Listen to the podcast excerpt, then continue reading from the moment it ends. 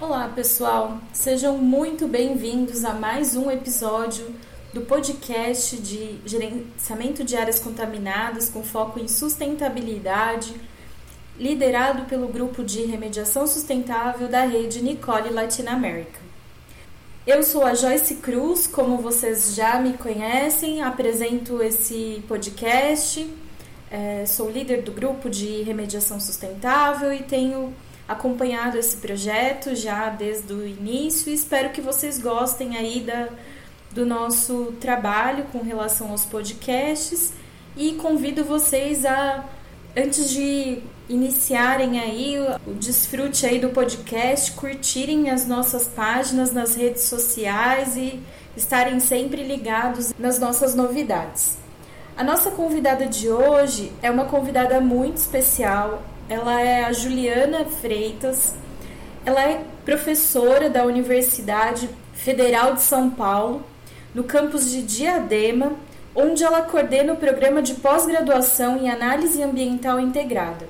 A Juliana é engenheira civil e mestre em engenharia civil pela Escola Politécnica da USP, e ela é doutora em ciências da terra pela Universidade de Waterloo, no Canadá. A Juliana ela faz parte do corpo é, editorial da Hydrogeology Journal e da revista Águas Subterrâneas, a ABAS, que desenvolve pesquisas na área de contaminação e remediação de solos e águas há mais de 15 anos. A Juliana ela é colaboradora do grupo de remediação sustentável já há bastante tempo, é uma das autoras do, do white paper de remediação sustentável e espero que vocês gostem. E Juliana, muito obrigada pela participação, pelo empenho aí e por compartilhar todo o seu conhecimento. Obrigada, pessoal. Até a próxima.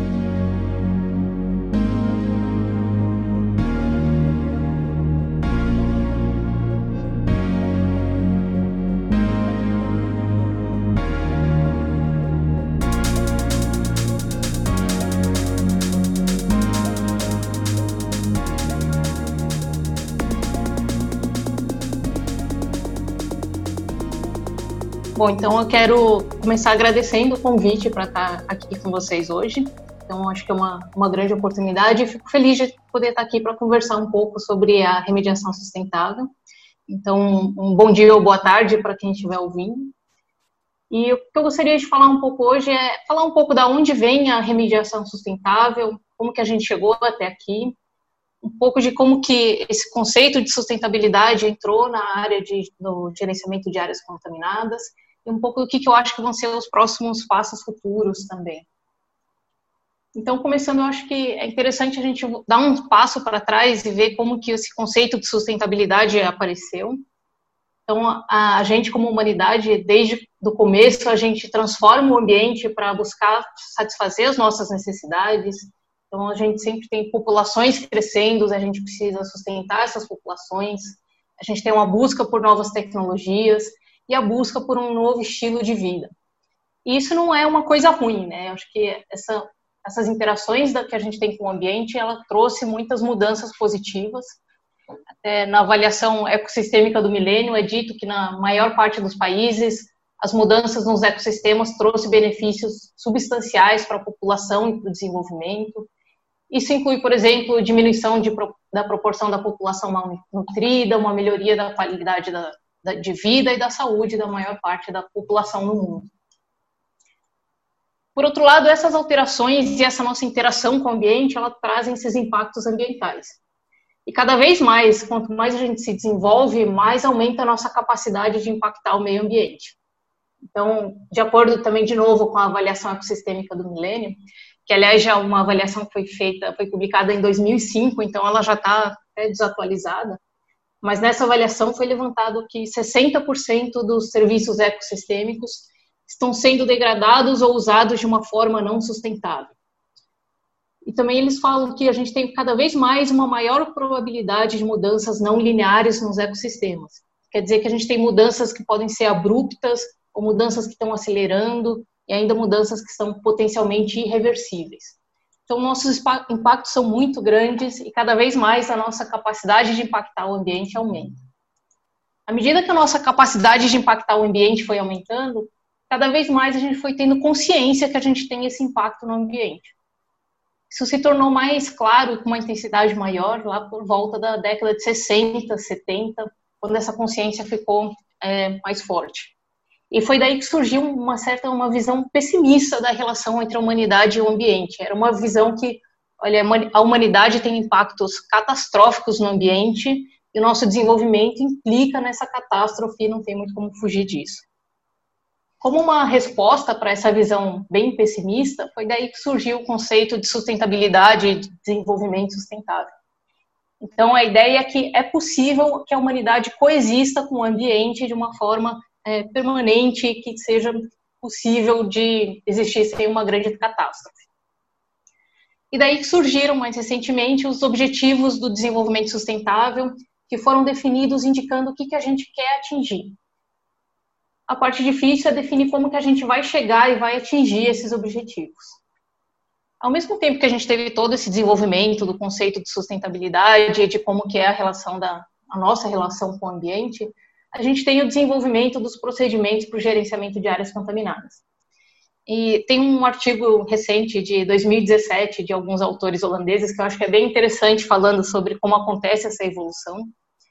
E eles mencionam que quando se começou a perceber que existem áreas contaminadas, a primeira atitude foi vamos remover todos os contaminantes.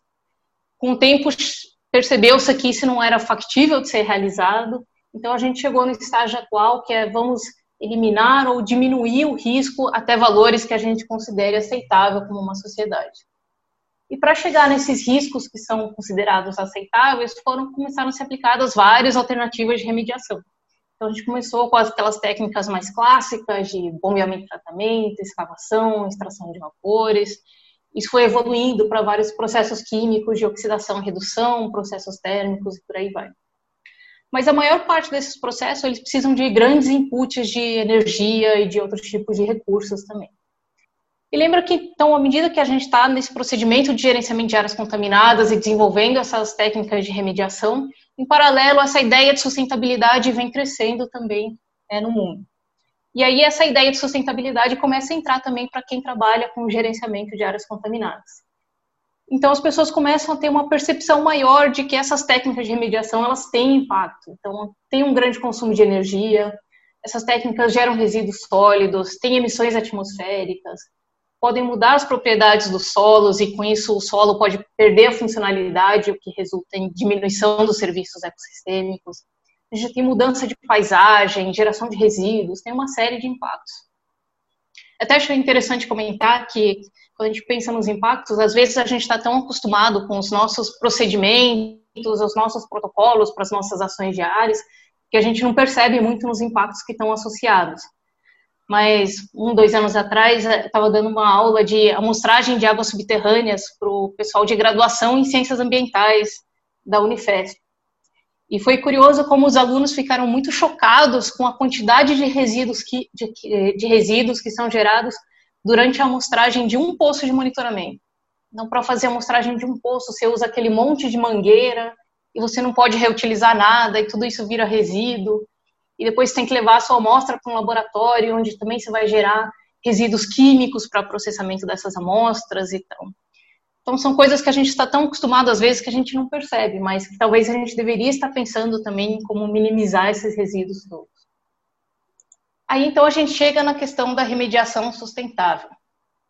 E acho interessante que o termo de sustentabilidade ele acabou sendo um pouco banalizado, principalmente no, acho que no começo, quando ele foi criado, e existia um certo receio de que o termo remediação sustentável acabasse sendo utilizado como uma forma de, de se eximir de fazer a remediação. Então, eu acho interessante quando a gente fala de remediação sustentável, sempre pontuar que a primeira coisa dentro da remediação sustentável, que é um objetivo, é eliminar o risco de forma segura e no tempo adequado. Então, esse é um objetivo que sempre está presente. A diferença da remediação sustentável é que agora a gente inclui outros objetivos além da eliminação do risco. Então, você também tem que tentar maximizar os benefícios para a saúde humana e para o ambiente, pensar em utilizar os recursos da melhor forma, sem desperdícios, e otimizar o valor ambiental, social e econômico da sua remediação.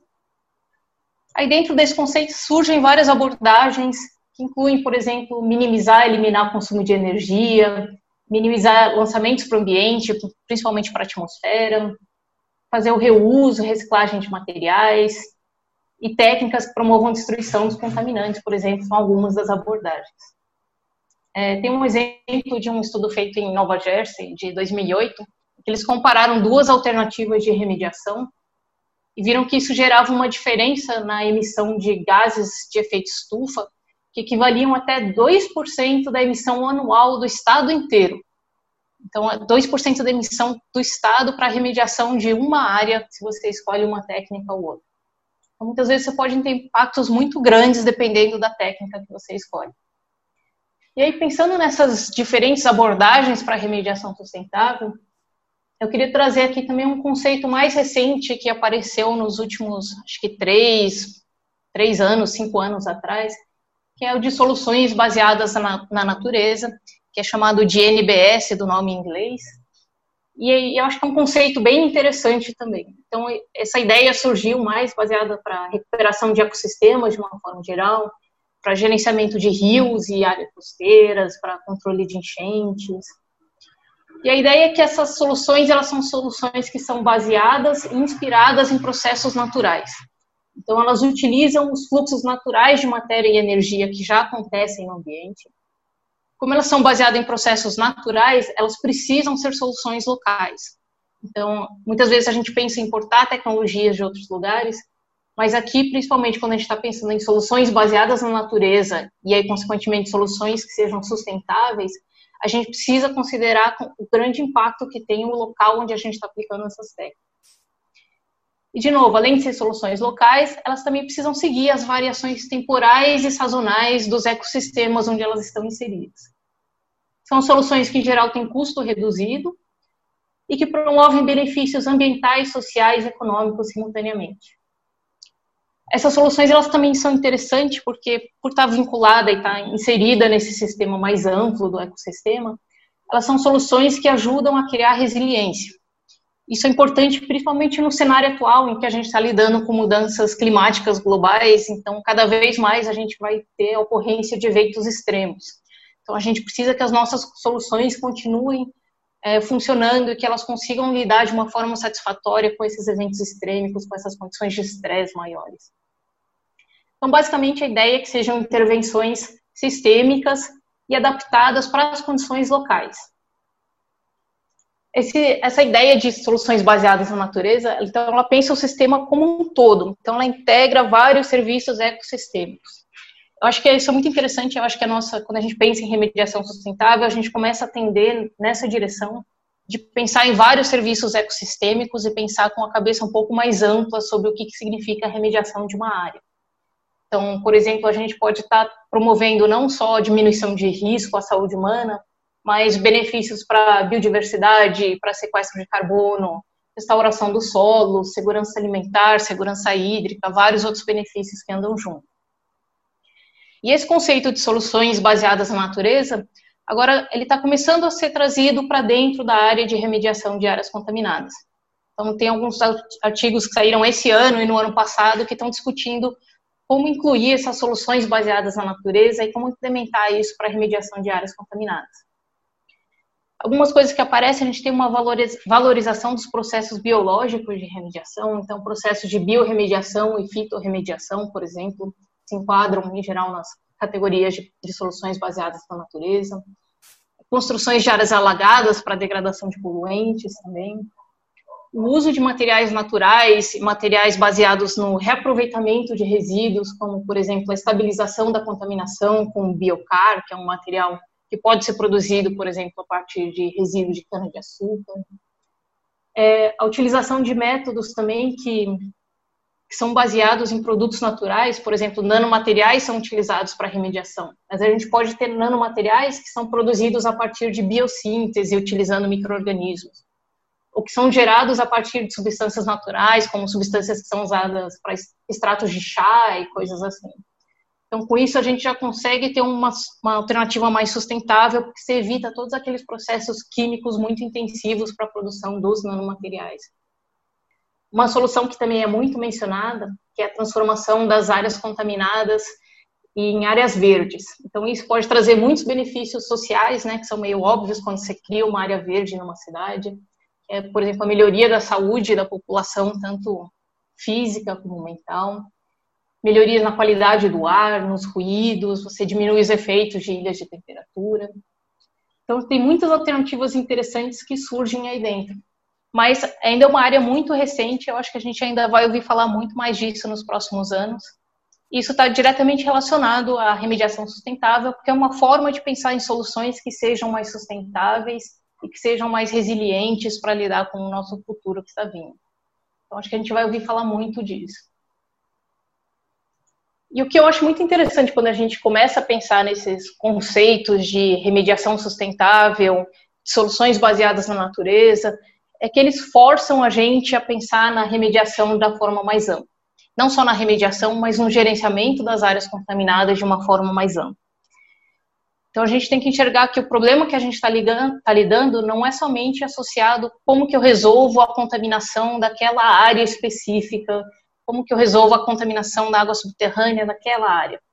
Mas a gente está pensando, a gente está lidando com planejamento urbano, a gente está lidando com planejamento de uso do solo e como que isso impacta a nossa cidade como um todo e até em maior escala como isso impacta o nosso ambiente, as nossas condições climáticas de uma maneira mais ampla.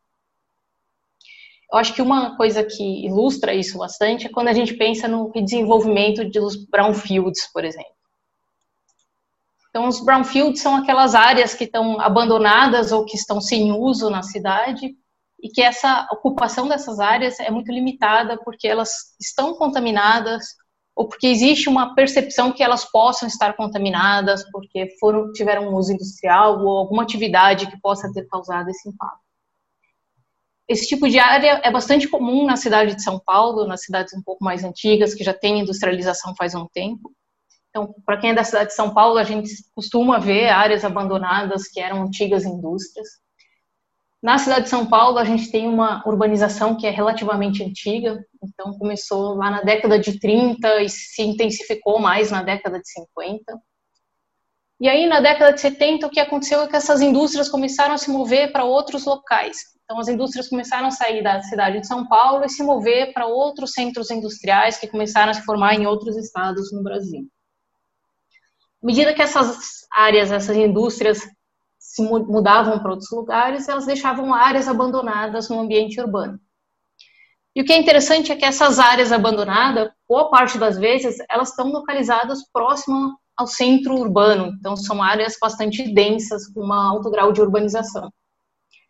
Isso tem algumas vantagens, porque são áreas que estão em locais que já têm uma infraestrutura instalada, então são áreas centrais com facilidade de acesso a outros locais da cidade, a outros serviços. E como eram indústrias, muitas vezes também eles são lotes grandes. Então são áreas bem disputadas e muito valorizadas. Mas tem esse problema de terem um, um potencial de contaminação. Então eu acho muito interessante isso porque pensar no redesenvolvimento de brownfields é uma coisa que traz uma grande oportunidade para a gente de juntar interesses econômicos, ambientais e sociais.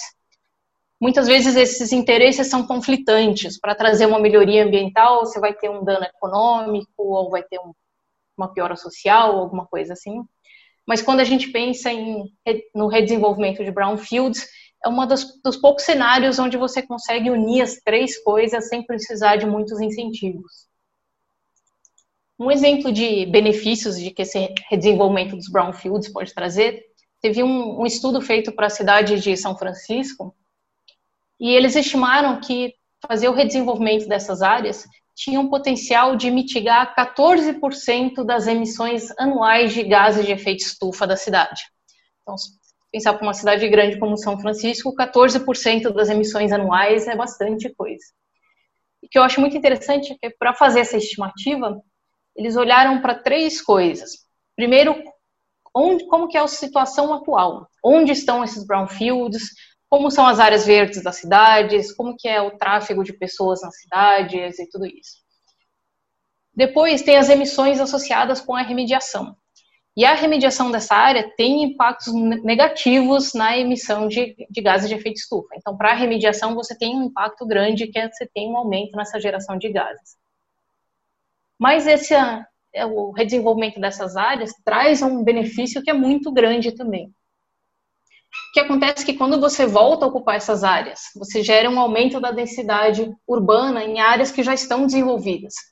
Então você consegue trazer mais gente para morar e para ocupar essas áreas que já tem as ruas passando, já tem energia elétrica, já tem água, já tem esgoto e tudo isso. Um dos principais benefícios disso é que você evita que áreas verdes sejam ocupadas por, por novas pessoas. Então você faz que o desenvolvimento da cidade ocorra nessas áreas e não o custo de ocupar áreas verdes que estão nas margens da cidade. Com isso, você evita ter a necessidade de construir novas ruas, novas vias, nova infraestrutura, que tudo isso também tem grandes impactos. E é uma melhoria para a qualidade de vida dessas pessoas, que em vez de ter que morar longe da cidade, ter maiores tempos de trânsito e esse tipo de coisa, elas têm uma já estão mais próximas do centro, então você minimiza tempo de deslocamento, entre outras coisas. Então, isso, isso eu acho que é uma coisa bem interessante, eu acho que é uma oportunidade muito grande que a gente tem também de trazer um benefício quando a gente pensa em aumentar a sustentabilidade no gerenciamento de áreas contaminadas. E essa questão do, do desenvolvimento de brownfields, é interessante a gente pensar que essas áreas são super atrativas. Então, de novo, são lotes grandes em áreas nobres que têm infraestrutura, então então, a, ocupação dessas áreas, ela vai ocorrer. A gente pode planejar isso ou não, mas essa ocupação vai acontecer. Mas se a gente quiser maximizar os nossos os benefícios ambientais, sociais e econômicos, a gente precisa planejar como fazer isso da melhor forma. E eu acho que isso é principalmente importante porque a gente tem muitas áreas dessas que estão sendo ocupadas por populações vulneráveis. Então, a gente tem populações de baixa renda que ocupam áreas contaminadas porque são uma única opção de moradia. De moradia. São áreas que estão abandonadas, estão próximas dos centros urbanos, então elas acabam sendo ocupadas por uma população que acha que não tem outra opção de moradia mesmo. Em muitos casos, até quando você conversa com essas populações que estão ocupando essas áreas, mesmo sabendo do risco que elas estão tendo, porque elas estão próximas a essa contaminação, elas, elas preferem ficar onde estão porque elas têm esse benefício de estar próximo do centro urbano e porque não tem outra opção muitas vezes. Então a gente tem que tomar muito cuidado quando a gente faz esse desenvolvimento dessas áreas de brownfield, porque essas, esse desenvolvimento pode levar ao problema de gentrificação verde. Então você pode fazer a recuperação dessas áreas e isso gerar uma valorização da área com aumento do preço dos terrenos e aí a população acaba sendo forçada a se mudar. Então, quando a gente pensa nesse no efeito de recuperar os brownfields, às vezes o impacto ambiental pode ser muito grande porque você tem a redução da emissão dos gases de efeito estufa, tem a melhoria da qualidade da água, mas você pode gerar em problemas sociais justamente para essas populações vulneráveis que acabam sendo expulsas desse local. Então isso tem que ser planejado para que a população seja integrada nesse desenvolvimento e que possa usufruir desse desenvolvimento da área também.